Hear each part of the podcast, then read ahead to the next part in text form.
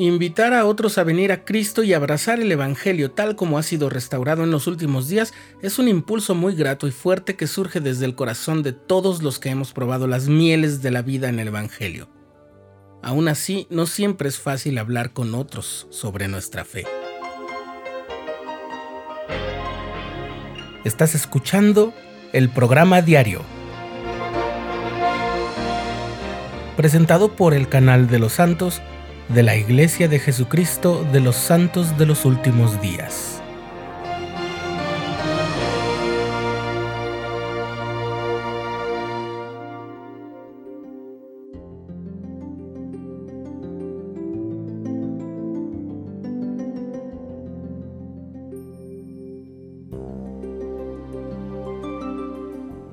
Todos los miembros de la Iglesia de Jesucristo de los Santos de los Últimos Días sabemos que tenemos un llamamiento incluido con nuestra membresía para llevar el Evangelio a quienes no lo conocen.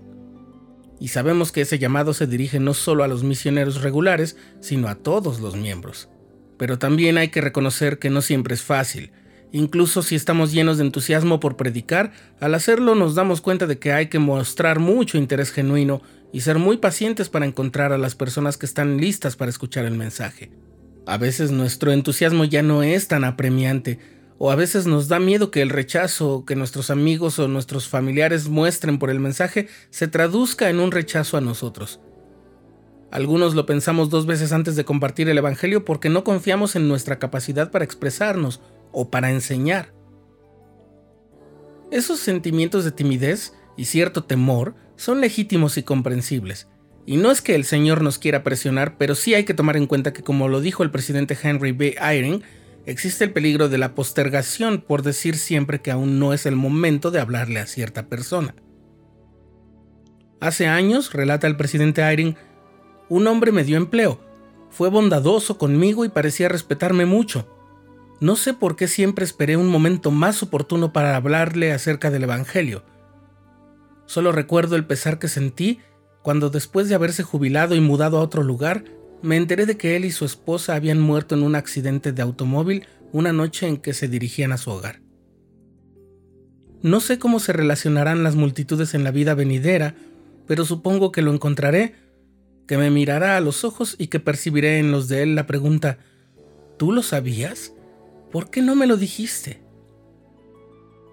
Debo confesar que al conocer esta experiencia del presidente Eyring, alguien que años después de aquello fue llamado a ser un apóstol, me doy cuenta de que no solo para mí es difícil decidirme a abrir la boca. Pero la verdad es que la obra de predicar el Evangelio no debe tener solo una forma y un modo. No tenemos que sacar las escrituras y predicarles en todas nuestras conversaciones cotidianas a las personas. Solo hay que estar atentos. Por ejemplo, cuando entre los amigos estén hablando sobre lo que hicieron el fin de semana, Ahí simplemente puedes mencionar lo que hiciste en la iglesia. El presidente Eyring aconseja que para vencer la timidez, recuerdes que muchos están buscando la verdad pero no saben dónde hallarla y eso aplica para nuestros amigos, vecinos, compañeros de trabajo, que muchos de ellos aceptarían de buena gana las buenas nuevas del Evangelio si solo lo conocieran. Ahora, hay muchas formas en que puedes invitar a otras personas a conocer la iglesia. No todo debe iniciar con charlas misionales o una reunión sacramental. También están muchos programas de la iglesia a los que podemos invitarlos. Por ejemplo, los cursos de autosuficiencia están disponibles para todos aquellos que quieran mejorar sus finanzas personales o sus trabajos o aprender a autoemplearse. Esos cursos incluyen principios espirituales y doctrinas que los no miembros podrían aprender y poner a prueba. Los cursos de English Connect también están abiertos al público. Si alguien no miembro quiere aprender y reforzar su inglés, lo hará aprendiendo principios del Evangelio. Ah, ¿verdad? Creíste que íbamos a comenzar con las actividades de hombres y mujeres jóvenes. Estas actividades normalmente aceptan a todas las personas que quieran unirse.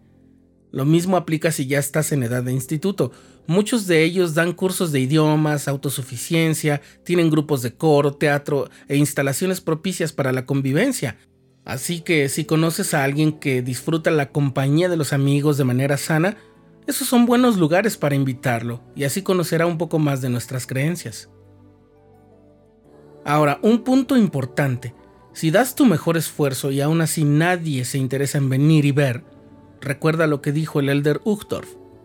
Tu trabajo no es convertir a las personas, esa es la función del Espíritu Santo. Tu función es compartir lo que guardas en el corazón y vivir de forma consecuente con tus creencias. De modo que si alguien no acepta el mensaje del Evangelio de inmediato, no lo tomes como un fracaso personal, eso queda entre la persona y el Padre Celestial. Tu función es amar a Dios y amar a tu prójimo. Invita a otras personas a venir y ver, a venir y ayudar. Y Dios hará su obra salvadora y ellos vendrán y se quedarán.